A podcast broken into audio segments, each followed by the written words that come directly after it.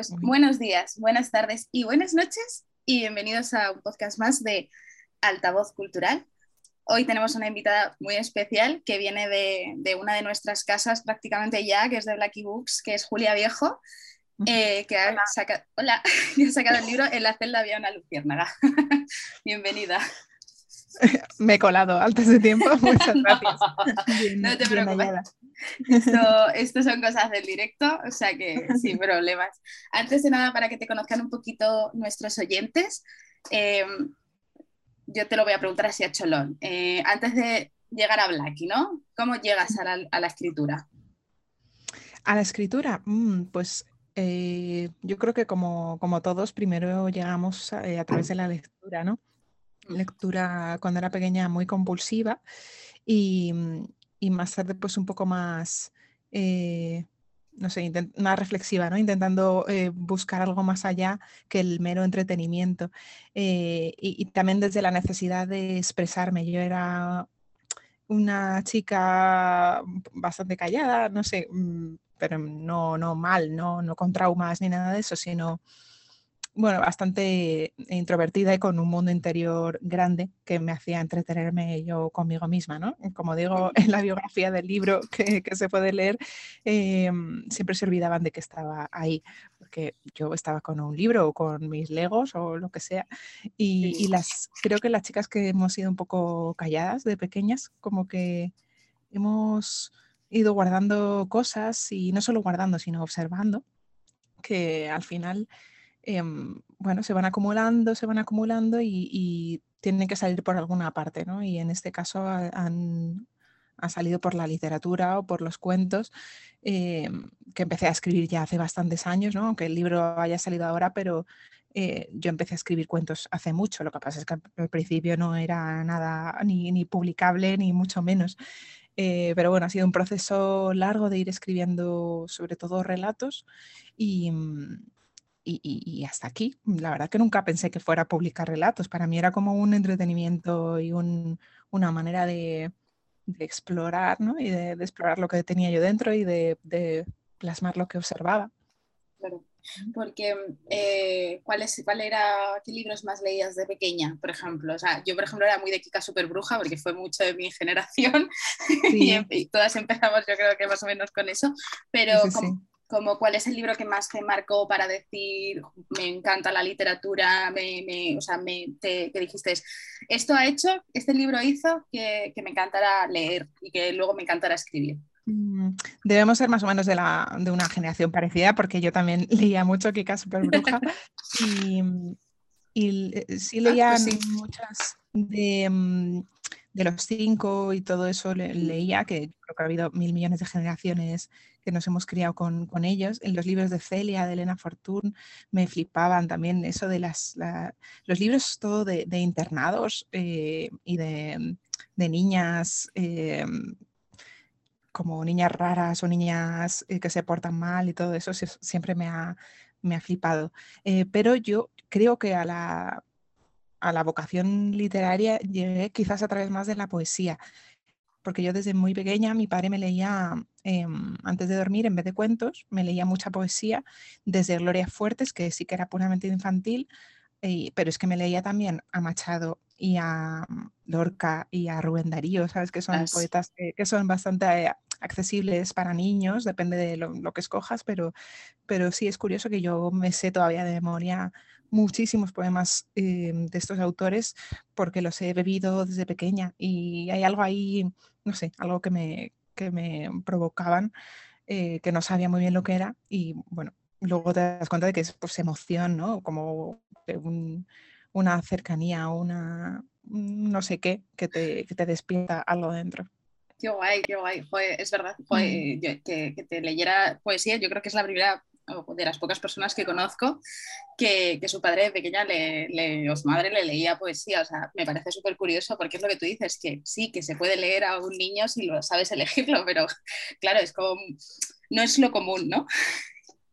No, no, es verdad. Eh, yo en ese momento lo veía como algo supernatural y mm, orgánico y lo comprendía absolutamente porque ya te digo que no me leía aquí las cosas más eh, oscuras ni, ni complicadas. Eh, me leía más comprensible para mí y fui creciendo sigue mm, con, eso, con ese bagaje sin darme cuenta. Y así pues se despierta también una cierta sensibilidad. Es, es interesante. Y luego ya pues, más de mayor ya descubrí eh, pues Ana María Matute, por ejemplo, que en el libro se ve mucho su, influencia, porque lo, pone de entrada. no, no hay un, o sea, es, bastante evidente, ¿no? Pero sí, fue, fue poco a poco y de manera muy natural. O sea, que también hay una Julia eh, que, se, que, hace poesía. No, no, no, la verdad es que nunca, eh, quizás de pequeña sí me gustaba escribir y yo qué sé, a lo mejor lo primero que escribí en vez de eh, cuentos o nada de eso fueron poesías, pero luego ya más de mayor no, me, ha interesado más la prosa, pero obviamente hay una influencia innegable eh, de la poesía o de, del lirismo del lenguaje, ¿no? Em, no tanto como en otras autoras que sí que lo impregnan muchísimo en la prosa. En mi caso quizás es más sutil, mm, porque ante nada mm, yo escribo prosa y me encanta. Eh, y me encanta la ligereza de, la prosa también, ¿no? Y que no, sea oscura y sea muy accesible, em, pero que tenga como ciertas pinceladas de, de lírica siempre me ha, interesado mucho y quizás me viene de ahí. Mm. Mm, guay. Digo, a lo mejor tenemos aquí un secreto, una, una Julia poeta escondida que todavía no, Que no conocemos, pero bueno, oye, que... No, no, no. Y, de momento no, vamos, no, creo que no me atrevería. yo te tengo que yo tengo que decir que a mí la, poesía me parece, eh, Ferki, que es mi compañero que no ha podido estar hoy, te pido disculpas, es que tenía un bautizo, entonces no ha podido estar. Él, por ejemplo, escribe poesía y yo siempre le digo, es que me parece un mundo, o sea, o sea para mí es como, pero no sé, me parece como algo que, que, es complicado, no complicado, sino que a lo mejor a mí me parece complicado, dijo, porque tienes que tener como un, no sé, dijo, yo le alabo mucho porque digo, mm, tío, es que no, yo no podría hacerlo. O yo no podría hacerlo. O sea, me encanta que lo hagas tú, pero yo no podría hacer poesía. Sí, hay que, hay que ser atrevido. Y hay que ser atrevido para escribir sin más y mostrarlo, em, porque es una, no sé, es como exhibir una parte bastante íntima de uno mismo, aunque, aunque no hables de ti en primera persona, pero en todo lo que escribes, todo, aunque sea lo más fantasioso, eh, hay parte de ti de hecho, una parte mucho más grande, creo, de la que la gente piensa, ¿no? Cuando yo eh, escribo unos cuentos así medio, eh, bueno, imaginarios, no sé qué, es verdad que me los invento, pero realmente son disfraces de otras cosas que, me pongo para hablar de mí misma o de cosas que, me, que me interesan o que me afectan mm, en mayor o menor medida. Por eso la poesía me parece todavía un, paso más de, exhibición y me da mucho palo. Mm. Y, así como ya como yo eh, como, como cotilla, eh, poesía no, eh, relato ya sabemos, obviamente, o sea, el libro que ha sacado con Planquis, todo el relato, pero ¿Te has animado a escribir, por ejemplo, novela? ¿O tienes por ahí como eh, un paso más del libro de relatos? ¿En un futuro se puede ver a una Julia que mm, presente una novela, por ejemplo? Sí, sí, sí, eso por supuesto. Todo lo que sea narrativa en prosa eh, lo haré. Y lo siguiente que saldrá aunque hay que dar tiempo todavía a que viva este libro y a que publiquen otros autores en la editorial, pero lo siguiente que saldrá será una novela, sí. Em, aún así creo que seré fiel a mi espíritu, que creo que es conciso y corto, así que no será una novela de 600 páginas, pero, pero me interesa, claro, poder centrarme más en, en una historia, explorarla con más detalle, ¿no? Claro, qué guay, qué guay. No, yo, vamos, o sea, yo me ha encantado, ya te digo, en, el libro de La celda había una lucierna, me ha encantado. O sea, Gracias. Te lo, digo, o sea, además me ha gustado el ritmo, pues eso, de que, o sea, que eh, eran, o sea, eran relatos que me parecían eh, algunos como muy contundentes, o sea, muy contundentes, la palabra no es contundente, como eh, que tenía ritmo, que no era como 200 relatos como muy pum y de repente muy como, es que no me, no me está viendo, pero como, y otros más cortos, más rápidos, ¿sabes? Era como que el ritmo estaba muy bien porque además yo decía, joder, pero si es que me he leído 60 páginas del tirón. Digo, pero si es que ¿cómo lo he hecho? eres de las que se ha dado empacho. Claro, porque, porque era como, ah, tenía un buen ritmo, o sea, a la hora de ordenar los relatos, eh, digo, y, digo, joder, si es que tiene buen ritmo porque no me, no me paro en uno más tiempo porque me, a lo mejor eh, la historia me, me, cueste más de alguna manera. No, es que era como, joder, macho, es que es, me, está, me está como venga, boom, boom, boom. Y yo decía, tengo que parar. O sea, si una vez, venga, espérate, me voy a dar cuatro días porque es que si no me lo voy a hacer, no quiero.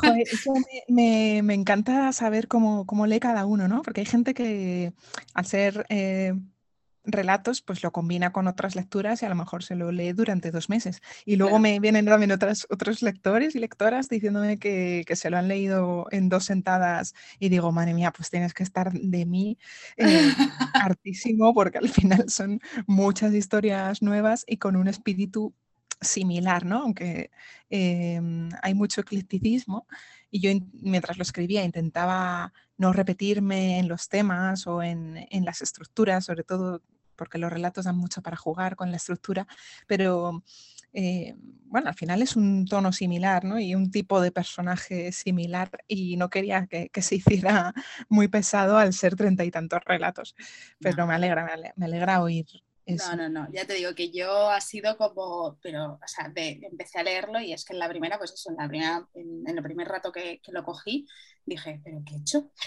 Pero, pero ¿qué ha pasado aquí? Digo, pero, o sea, me gustó que el ritmo, o sea, se mantuviera estable como para, para mí quedarme como, eh, y venga, pues no, pues no pasa nada, otro relato, otro relato, otro relato. Entonces me, me, gustó mucho porque nosotros es verdad que aquí en la plataforma hacemos eh, certámenes de antologías de relatos y tal.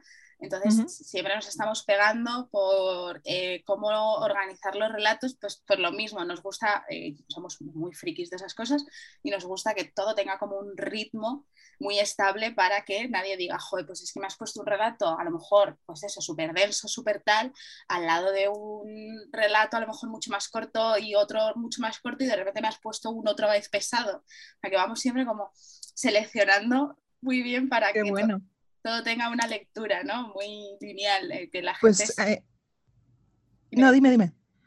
No, y que me pareció curioso que dije, joder, es que eh, es de valorar, yo te lo digo, es de valorar el currazo de decir, vamos a colocar los relatos así, porque a mí me pasó que dije, hostias, o sea, es que de otra manera, a lo mejor si lo hubieran colocado de otra manera, sí que a lo mejor alguien puede decir, pues lo tengo que dejar un par de días o mm. tal pero está muy bien hecho ese curro. O sea, yo es que es verdad que adoro la editorial Blackie, entonces no tengo ninguna queja, a mí me encanta como yo, yo también. Em, pues fíjate que no está muy meditado el orden, salvo los del principio y los del final. Mm. Em, los del medio, lo único que, que miramos fue que no no ponerse idos muchos que fueran muy oscuros eh, o, o sí, así de los más catastróficos o apocalípticos, mm. pero no, no te creas, así fue un poco, bueno, mm, como cayeron eh, y sí que para mí era importante em, cómo se arrancaba y cómo se cerraba el libro, ¿no? que, que sin hacer spoiler, si alguien no lo ha leído, pero em, empieza con una luz pequeñita y natural en un espacio muy cerrado, ¿no? como es una celda, como el propio título del libro indica, y termina el libro con, también con otra luz de otro tipo, eh, y en vez de en un espacio cerrado es en un campo abierto. Y para mí es, es, importante la circularidad dentro de cada cuento y dentro de la antología. Y mm, quería, quería eso, el resto me daba un poquito igual mientras fuera como un disco, un poco no, no, poner todas las baladas juntas eh, o todas las de bailar juntas y, y ya está, y, que el lector hiciera su propio viaje, porque luego hay lectores que también eh, está muy bien, que lo leen en el orden que quieran, según les llama la atención los títulos y eso también es curioso. Yo ves, soy incapaz de hacer esas cosas. O sea, yo, eh, porque tú qué tipo de lectora eres? O sea, mm, si tuvieras que definirte como lectora, ¿cómo lo harías? Mm, soy bastante errática, la verdad, como lectora. Soy muy de empezar, leo muchos libros a la vez, eh, soy caprichosa. Es como, bueno, me apetece de pronto uno que, lleva aquí seis años en mi estantería, em, pero si no me engancha mucho, pues lo dejo ahí en, la mesita y empiezo otro, porque de pronto he visto una película sobre vampiros y me apetece leer sobre vampiros, mm, por ejemplo. Sí. No sé, porque soy muy dispersa con, y me interesan muchísimos temas, soy muy curiosa, ¿no? Que eso creo que también se refleja en los relatos. Eh, y soy fatal lectora para eso. O sea, imagino que, que, si un autor me viera, em, sufriría, en plan, ¿cómo lo, lo, dejas aquí a las 100 páginas y lo recuperas eh, un mes y medio después, que ya se te ha olvidado el resto? En general, o sea, lo ideal y como más disfruto es leyendo un libro detrás de otro y en el menor mm, tiempo posible, pero no es así, no es así. La verdad es que me seducen demasiados libros a la vez y, voy saltando de uno a otro. Mira, yo me, he sentido muy reflejada, me pasa igual, ¿eh? O sea, yo eh, puedo tener tres libros o cuatro abiertos, eh, uno 60 páginas, otro 30, otro 100, pues igual, y voy saltando y de repente veo uno que me gusta más y digo, ah, o sea, o, o, estoy, me pasa igual, ¿eh? O sea, me veo una peli de algo tal y digo, tengo un libro que me lo leí hace tres años, me lo voy a volver a coger. yo me, me, identifico un poco contigo, ¿eh? No te lo voy a negar, o sea, te estaba escuchando, digo, creo sí, es que además tenemos tantos libros a nuestra disposición, porque yo aparte de todos los que tengo en casa, que son un huevo, em, y de mi familia y tal, eh, eh, luego tengo bibliotecas, em, tengo una a, un minuto de mi casa y otras dos a cinco minutos. Y voy rotando de una en otra y es como, pero si tengo libros en casa sin leer, ¿qué hago en la biblioteca? Pero es que mm, dices, jo, tengo tanta oferta a mi disposición que, se me encapricha lo que sea y bajo y, te lo llevas gratis, que la gente, mucha gente no cuenta con las bibliotecas y son una joya, desde luego, que, hay que agradecer. Y también tengo un, ebook, por ejemplo, que, claro. eso, cuando quieres, mm, pues te compras cualquier libro online instantáneamente, con lo cual es que es muy fácil. Mm. Es verdad que las bibliotecas ahora con el tema pandemia y tal, que estuvieron cerradas, que tal, que no sé qué, es verdad que se han quedado un poco en el, olvido. Que, o sea, y a mí me pasa eso, es la primera que me pasa, porque eh, a mí la biblioteca, yo no tengo una biblioteca un minuto, ¿eh? pero la tengo a una media hora andando aquí y es como hace pues cuatro años que no piso una biblioteca y es como lo, o sea, lo pienso y digo, fatal me parece. Claro, hombre, pero media hora andando es bastante, ¿eh? ya hay que pensárselo más. Claro, es que En mi caso es que las tengo muy, muy cerca, tengo tres cerca. Claro, es que si yo tuviera tres bibliotecas cerca, eh, pues que yo soy, un, yo soy un peligro, entonces es como eh, me tiraría pues eso todas las tardes en plan, venga, me cojo este, me cojo el otro, ya me voy a este y, sería horroroso y vendría a casa y me mm. echarían de casa eh, porque ya tengo amenaza de muerte por tener muchos libros, pues imagínate si fuera la biblioteca.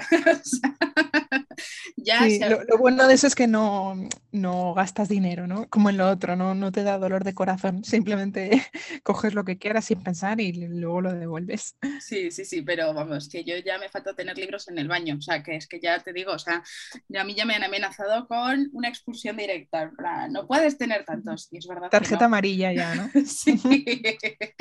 Y te iba a preguntar, ¿cómo fue el proceso creativo de En la celda había una luciérnaga?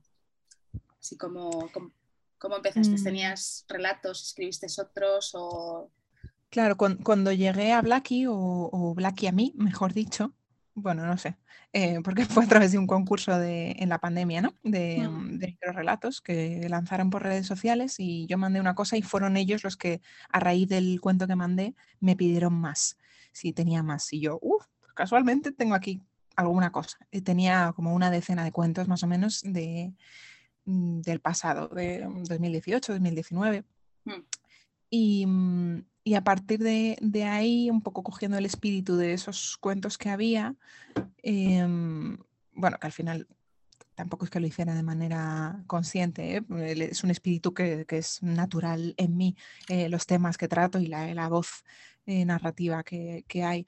Pero eso, a partir de, mm, de, esos primeros que les gustaron, pues eh, yo me, puse a hacer más. Al principio eh, me puse a escribir más como una posesa solo para demostrarles que podía hacer más, que podía hacer un libro, ¿no? Para demostrarles que, em, que era capaz de, escribir más de 10 de, los que les había mandado. En plan, bueno, es mi momento eh, a saco. Porque además yo estaba eh, de ERTE, estábamos en pleno confinamiento de, en marzo de 2020. Y mm, con lo cual, bueno, como no tenía mucho que hacer, tuve esa, esa suerte de poder dedicarme a escribir. Y ahí escribí en, esa primavera, mientras se decidían o no, eh, escribí un montón, como de, decir, venga, os tengo que convencer. Eh, yo creo que no, tampoco necesitaban que me volviera loca en ese preciso momento, pero lo hice. Y ya pues durante todo el año siguiente, eh, con mucha calma, porque jamás me exigieron un número ni una fecha cerrada ni nada de eso, como la pandemia iba para largo y habían hecho mm, una pausa en, el calendario de publicaciones y todo eso, pues eh, pude permitirme con calma em, ir escribiendo cuentos, ir eh, descartando también algunos que, que, hacía, porque no es todo de color de rosa. Hay treinta y tantos, pero realmente yo he escrito o he empezado a escribir muchos más en todo este tiempo. Y algunos que no iban a ninguna parte o que no me convencían se han ido y no pasa nada. Es lo bueno de los cuentos, ¿no? que tampoco inviertes demasiado tiempo en ellos como para que te dé pena descartarlos si, si no entran en, la terna final. Y fue muy, muy tranquilo, muy divertido, me divertí un montón y natural. ¿Y qué leías mientras escribías? A lo mejor hay algo que digas, pues este fue el libro que me acompañó durante la escritura o estos son los libros. Mm, intenté, sí, empezar a leer no solo eh, libros de relatos, que también, em, sino un poco todo lo que sea escritura fragmentaria. Em, hay, hay, un libro de Leila Guerriero que, son artículos, o sea, son columnas de periódico, eh, pero que me, que me, inspiraba mucho, que se llama Teoría de la Gravedad. Eh, y luego, pues sí, libros de cuentos directamente de... Me hice con bastantes de páginas espuma, que, publica eh, cuentos contemporáneos estupendos de Daniel Monedero, de Ángel Zapata y tal. también a Mariana Enríquez la, la, leí en aquella época. Em, y sí, todo, o sea, son mm, quizás autores que, no se relacionarían directamente conmigo en un principio, bueno, no lo sé, pero, pero que me inspiraban a la hora de, escribir y también eh, clásicos, o sea, ya, ya me gustaba la literatura clásica, pero mm, creo que, cuando escribes tienes que beber todavía más, ¿no? Cada vez más. Y me leí también pues, eh, unos cuantos clásicos, eh, incluso de, mm, del siglo XIX y tal. leí El Conde de Montecristo, leía Galdós y cosas sí, sí. Eh, pero sí, aunque esté muy alejado de mí, pero es que está, en los clásicos hay algo que, les hace perdurar y, que creo que es bueno siempre fijarse en, en, en qué es ese algo. Sí, sí, sí, sí, vamos, los clásicos. Yo tengo, tengo una lista de clásicos pendientes que intento como ir leyéndome un par, o sea, intercalar como lecturas nuevas con clásicos y tal, porque es lo que tú dices, o sea, hay algo, o sea, hay algo que, les mantiene muy vivos todavía, ¿sabes? En plan, que, te valen para cualquier momento, o sea, que no, que no están caducos, por decirlo, llamarlo mal, pero es que para mí vivimos en la sociedad de del fast food. Hay muchas cosas que, sacan, que salen mm, hoy y mañana ya no valen. Mm. o sea, en el mundo digital es así. Pero... Claro, claro, por la, la criba del tiempo, mm, que es, muy importante, qué es lo que perdura y por qué. Y al leer los clásicos te das cuenta, o sea, no, todos los clásicos son buenos ni me interesan, pero algo, normalmente suelo encontrar algo interesante que, no sé si me influye a la hora de escribir o... Pero yo creo que aunque sea lejanamente o indirectamente, algo deja. Sí, sí, sí, sí, algo, algo tienen. Mm. Si no, yo, por ejemplo, eh, porque tu clásico favorito, ¿cuál es? si tuvieras que elegir uno de lo que te has leído que digas, este es, vamos. Mm, mm, claro, depende de lo que consideremos clásico, de hasta qué año, no sé si hay una definición canónica, pero eh, a mí lo que más me gusta son los clásicos del siglo XX de, Ana María Matute, por ejemplo, mi libro favorito que está citado en, mi libro, que es Luciérnagas, de Ana María Matute, que es post-guerra civil, y, otro clasicazo también de autora, que es mm, de un poquito antes, es Nada, de Carmen Laforet. Desde luego, sí. Qué guay, qué guay, qué guay. Yo, por ejemplo, eh, a ver, es que no sé si tampoco se le puede, claro, llamar clásico, pero yo, eh, eh, mi libro top, que es teatro, que no es narrativa, pero que es el que siempre me acompaña y de hecho tengo un montón de ediciones, es La Casa de Bernarda Alba.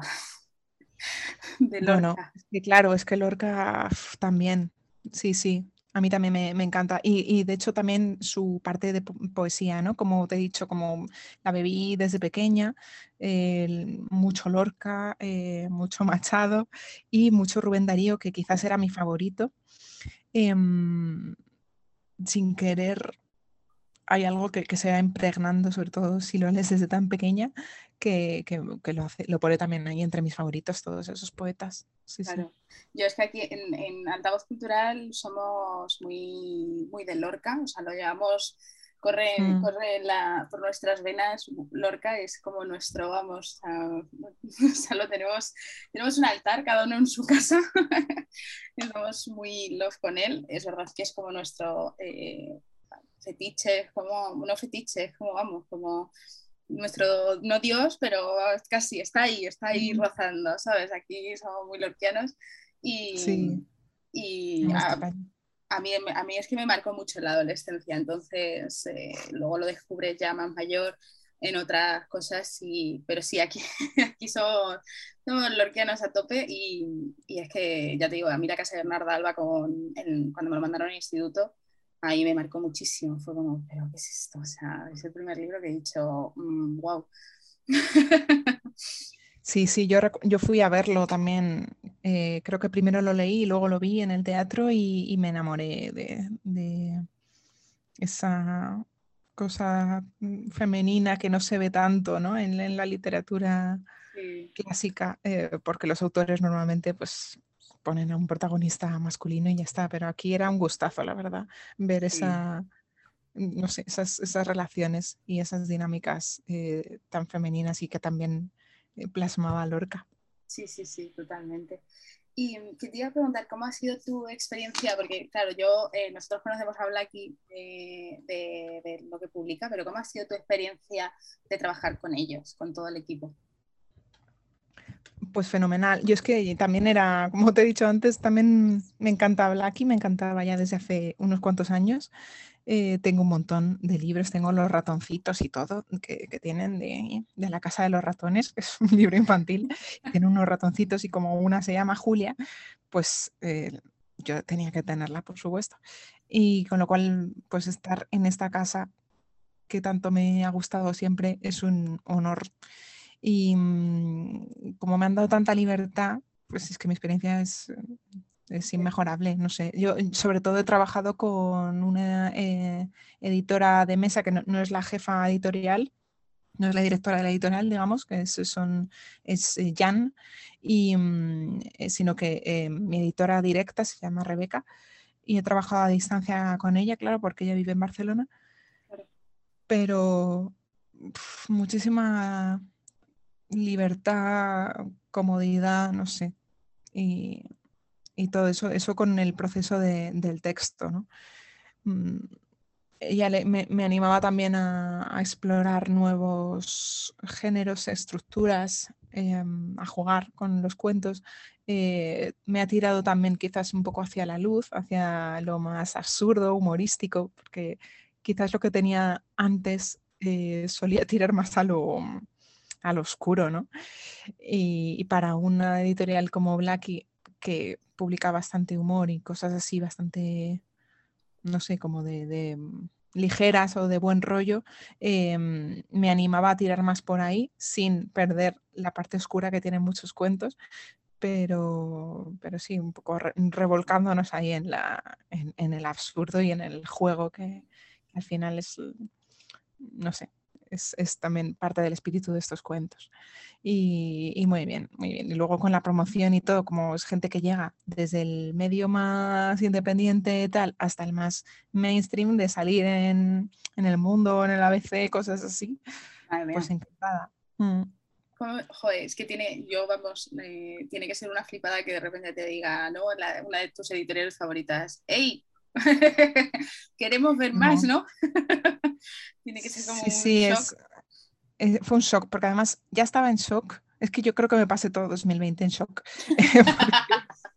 Em, piensa que estábamos recién encerrados, como quien dice. Llevábamos 10 días más o menos de, confinamiento y ya era un shock para, la sociedad y para mí en concreto eh, estar en esa situación tan extraña. ¿no? Yo creo que entré como en un sueño raro ahí en, en marzo de 2020 y no sé, no sé si he salido de él porque me empezaron a pasar esas cosas como lo de que de pronto um, Blacky sin comerlo ni beberlo em, me, quisiera publicar un libro, además que fue bastante rápido el proceso de, lectura y de contrato y todas estas cosas, fue muy rápido y, y, no me dio tiempo a asimilarlo mucho. Encima también mm, fue muy, muy feliz, obviamente, todo lo de la publicación, pero al mismo tiempo también pasaba por, pasé por eh, cosas bastante duras, como perder a mi abuela, por ejemplo, en, en también la primavera de 2020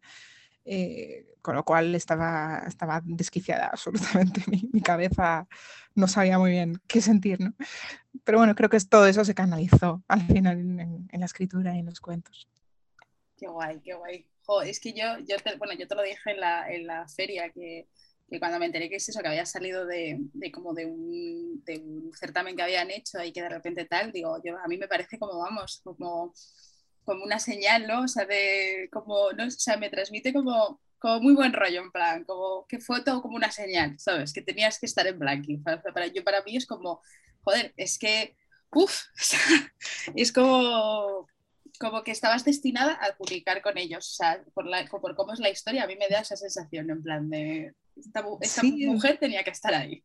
Tiene algo de, mm, sí, tiene, sí, tiene algo como de, destino, de no sé, eh, justo un año antes además, eh, 2019, yo había puesto un tuit muy eh, tonto, pero que, luego le saqué más eh, punta, que es que vi que habían anunciado Blackie que iban a sacar el libro de Ana María Matute en su, ah, su de las antologías mm, biográficas y tal.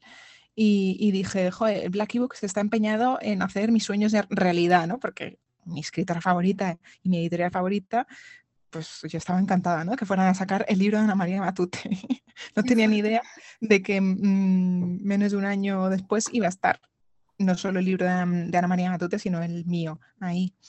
Y es, es, es bonita la historia, sí. Es, fue un, un, golpe de suerte eh, precioso eh, que también me gusta reivindicar que, no solo no fue lo único, porque la suerte te tiene que pillar preparada, ¿no? Y, claro. yo tenía mucho escrito, tenía ya un bagaje de mucho prueba y error de, haber escrito cuentos, de, haber escrito también cosas más largas, y en ese momento no lo tenía comprometido con nadie y, llegaron y zasca. Pues, sí, que em, que detrás de la suerte hay un gran curro, o sea, porque también... Eso es. Mm. O sea, esto es así. O sea, es suerte, o sea, es suerte porque, o, destino, yo prefiero llamarlo destino, no suerte, porque suerte es como, es destino, pero destino con un gran trabajo detrás que... Claro, claro, tú no, te puedes quedar en casa sin hacer nada esperando a que te llegue el destino o esa mano divina y, te dé la oportunidad de tu vida. Tienes que estar buscando, buscando esas oportunidades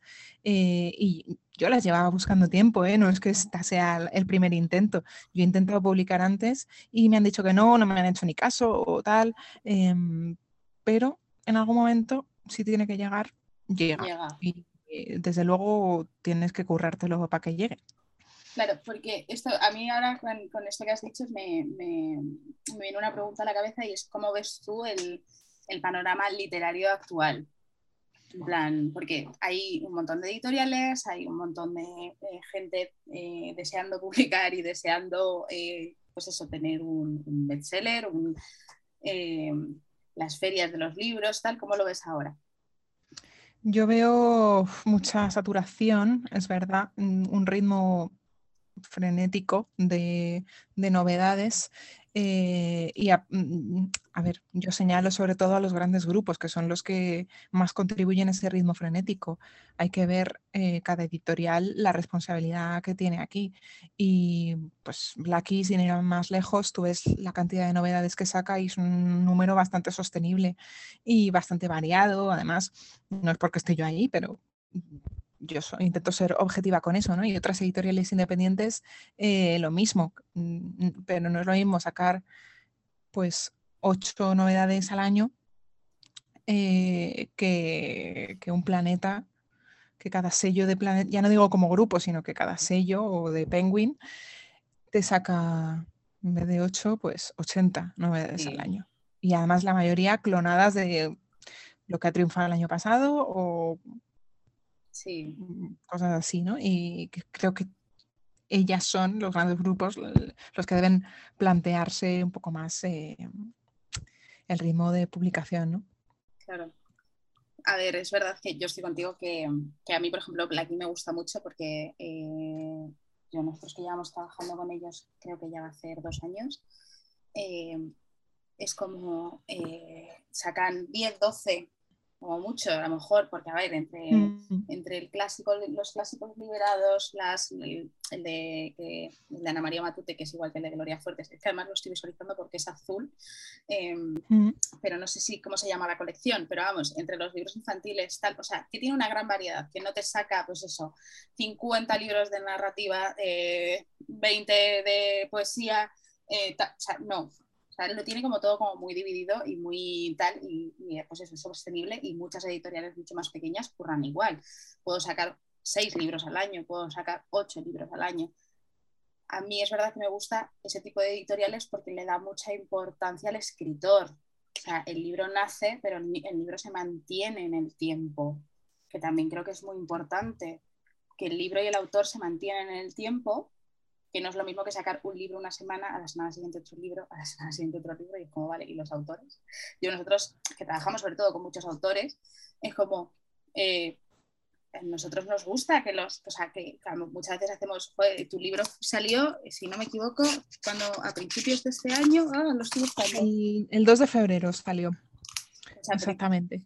Y a, nosotros nos gusta, por ejemplo, hacer las entrevistas cuando el libro ya no está en auge, no, no, no, acaba de salir, sino que ha pasado tiempo, porque nos gusta un poco como el, vamos, o sea, eh, al principio, claro, es el boom de, todo el mundo quiere hablar con el autor, como todo el mundo está el autor arriba, como ya, pero yo quiero hablar con el autor cuando haya pasado, cuando el libro ya esté mantenido en, en, en una línea y, además que aquí eso lo hace súper genial, en plan, está, o sea, los autores los tratan de manera lineal, en plan, os mantiene arriba y os da la importancia que tenéis que tener, igual que otras editoriales muy pequeñas, como hace, como has dicho tú antes, Página de Espuma también hace eso, o sea, les gusta darle importancia al libro y al autor y que ese libro y ese autor no se olvide.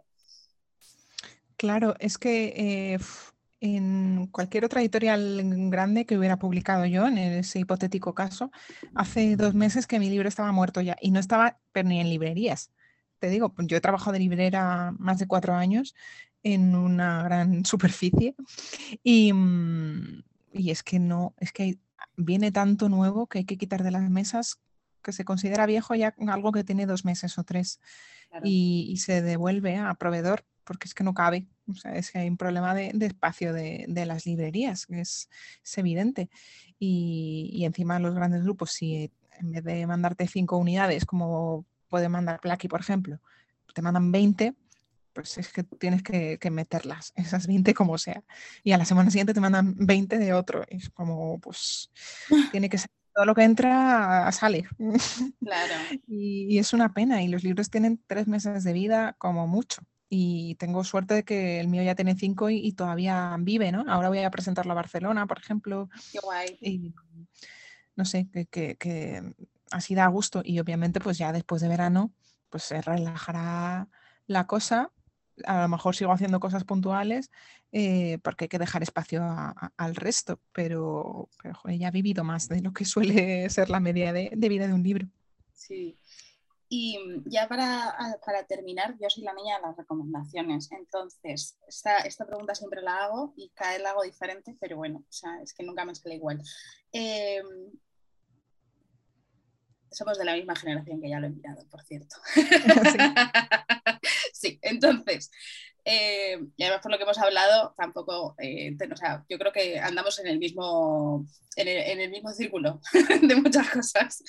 Eh, entonces, Sí, porque de lecturas y tal, o sea, em, por eso te digo, digo, te iba a decir que me recomendaras como dos libros, una película y una canción que te haya acompañado estos últimos años o tu canción favorita. Eh, vale, vamos por partes. dos libros, pero no que sean así recientes. No, eh, dos libros que tú, que tú recomiendes siempre o que siempre digas, es que, es que todo el mundo debería leer estos dos libros, por ejemplo, o, los que primero que te vengan a la cabeza, lo que tú quieras. Pues como tampoco está leyendo demasiadas novedades, bueno, algunas sí, ¿no? Eh, pero está leyendo libros así más de hace tiempo. Em, voy a recomendar eh, a Toni Morrison, que me leí hace poco Ojos Azules y, es una autora, bueno, premio Nobel de Literatura, con lo cual no es que descubra yo nada, pero, pero que me, me alucinó muchísimo su sensibilidad y su crudeza. Em, y, y, luego así de um, español, pues, pues para ser poco original, eh, Luciérnagas de Ana María Matute, que es quizás un, un libro menos Mm, menos conocido suyo, ¿no? La gente la relaciona más con Olvidado Rey Gudú o cosas así de fantasía que escribió más al final de su vida, pero tiene unas novelas eh, de los, escritas en los 50 y tal, ambientadas en la guerra civil eh, o de posguerra, buenísimas. O Primera Memoria también, em, que recomiendo siempre que puedo. Y cuando era librera también intentaba tirar por ahí. Así que fíjate, dos, dos libros de hace 70 años o por ahí. Bueno, bueno. Me los mm. apunto porque es verdad que yo eh, me he leído Luciérnagas y, cuando eh, lo vi en el libro dije, yo creo que es momento, o sea, lo tengo apuntado en, en próximas lecturas, pero a Tony, a Tony Morrison, si no me equivoco, has dicho, eh, no le conozco. Mm. No le conozco. Es, una, es una mujer, aunque se llame ah, Tony. Perdón. Nada, nada, sí, es que es lógico. si es Tony, piensas en, un hombre. Eh, era una mujer que murió hace poco tiempo, eh, afroamericana, y, es increíble cómo, escribe. Mm, sí, eso, sobre todo su, su crudeza, ¿no? Y son libros escritos en los 60, 70 y impactan mucho hoy, muchos años después me recuerda, eh, estoy leyendo un poco de ella, digo, eh, no quiero ser mal pensada, a lo mejor tú lo sabes, te pregunto porque no la, no la conozco, pero no se, no se pondría nombre así como para que en, en los años en los que ella publicó, eh, como ocultarse o algo así, no, no. Dime que no. Ah, pues, pues puede ser. No, la verdad que no lo sé cuál era, si era su nombre real, Em, pero estoy convencida de que había algo de eso, claro. Es que se eh, llamaba Chloe Ardelia, ¿sabes? En plan, es como, es que no tiene, no es ni que digas un juego de palabras. Claro, entonces, que era de 1930, entonces ella nació en esa época, y claro, está hecho así como un barrido de repente, digo, joder, es que me da la sensación, no la conozco, ¿eh? no, lo tendré que, leer, ahora lo buscaré, pero que me da la sensación como que eh, por la época ¿sabes? Que se pusiera un nombre más masculino o un poco, ¿sabes? Para tapar y que la publicaran o que tuviera o que no o que no fuera por ella o lo que fuera, ¿sabes? Estas movidas. Estoy, segura, sí, estoy segura de que algo, algo de eso tenía, sí, sí, sí. Porque claro, fue premio Pulitzer y premio Nobel, pero ya a finales de. Hace años, sí. Sí, sí. Qué fuerte, pero claro, yo me lo has dicho, digo, pues será un hombre, pero no, claro, se llama Chloe. O sea, que digo, pero claro, lo he visto, digo, a lo mejor tú lo sabías, digo, que a lo mejor hay una historia ahí que como se veía no, No, no, no sé mucho de su vida, pero me interesa, la verdad, por, por lo que escribe. Qué guay, qué guay. Y mm, me falta eh, película y canción.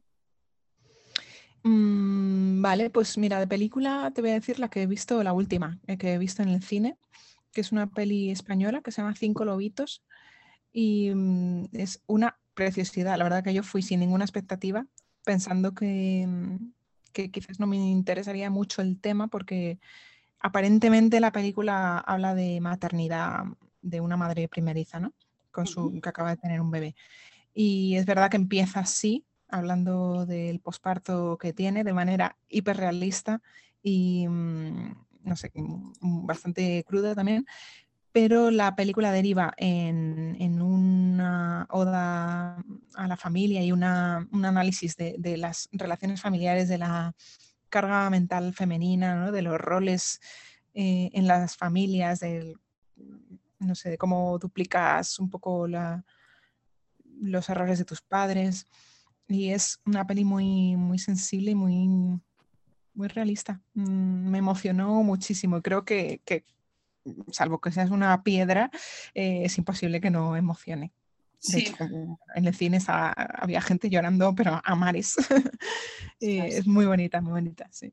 Qué guay, pues me la apunto, ¿eh? porque además está ahora en cines todavía, digo, lo, he buscado, digo, mm, me pillan en mm. el cine al lado de casa, o sea que, pues a lo mejor, mira, este fin de semana eh, cae porque, porque pinta, o sea, pinta peliculón.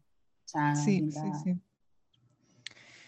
Y mm, de mm, canciones, eh, hace poco se ha reeditado un pequeño disco de un grupo que me gusta mucho, español, que se llama McEnroe.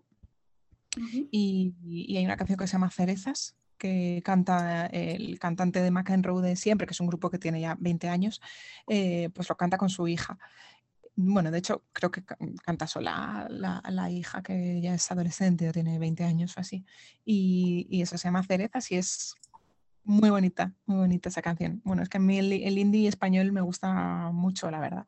Creo que incluso me ha influido también mm, a la hora de, escribir. O sea, que eh, puede ser que, mientras escribías estuvieras escuchando eh, indie español, ¿no? Sí, sí, sí. De hecho, tengo una playlist. Tengo una playlist en Spotify con el título del libro, En la celda había una luciérnaga, que mm, se puede encontrar fácilmente.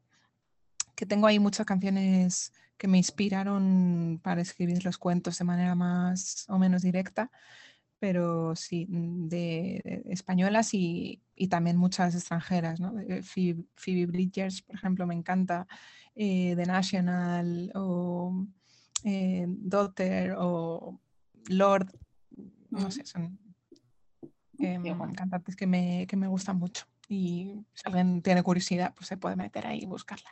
Ah, qué guay, pues mira, pues me la apunto y, la buscaré y le daré una escucha.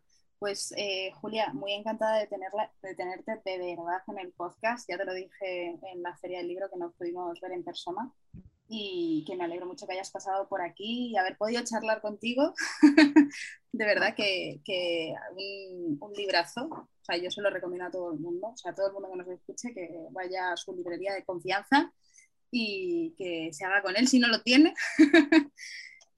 Bueno, habrá muchísima gente que no, que no lo tenga, pero muchas gracias a ti de verdad, porque ya no es solo eh, el leerlo, y que te guste, tal, sino hacer la labor de recomendarlo, de divulgarlo, es todo muy importante, de verdad. No, no hay que dar por sentado ninguna venta, porque aunque Blacky parezca una editorial asentadísima y tal, que, que lo es, em, pero no deja de ser una editorial independiente eh, y hay que reivindicar nuestro espacio ¿no? de, todos los, los, libros y los autores que estamos ahí. No hay que dejar em, que, nos coman terreno eh, otros grandes grupos y todo eso, que parece que tengo una cruzada contra ellos, que no, no es así, ¿eh? pero bueno, ya te digo, como yo he estado en el otro lado, en, como librera, como editora, tengo bastante conciencia de eso y se agradece mucho cuando un medio eh, pues da voz a editoriales y autores así independientes y en mi caso mm, concreto como autora, emergente también. Oh, pues muchas gracias. Y de verdad que, para, lo que necesites, Altavoz es tu casa. Si el día de mañana quieres pasar por aquí, pues yo que sé, pues a saludar o, cualquier cosa que tienes la, bueno, que te sientas como en casa, que, cualquier cosa que necesites, estamos aquí. y, Muchas gracias. Y te deseamos pues toda la suerte del mundo, que bueno, todavía le queda vida a, tu libro, o sea, eso yo no lo dudo y además por el trabajo que hace Blacky, no dudo que todavía le quede una larga vida a, tu libro y nada, deseando de, pues lo que me has dicho de que a lo mejor en un tiempo volvemos a verte en, una, en otro libro, eh, podemos hablar de, en el siguiente, o sea que te deseamos desde aquí lo mejor. Muchas gracias. Sí, hablaremos, hablaremos. pues muchísimo. cuando quieras. Tienes pase VIP. Esto es como el hormiguero. Te damos ya el pase VIP para que vengas cuando quieras. pues, Muchas gracias. Muchísimas gracias. Pasa buen día y nos vemos pronto. Chao. Bien. Adiós.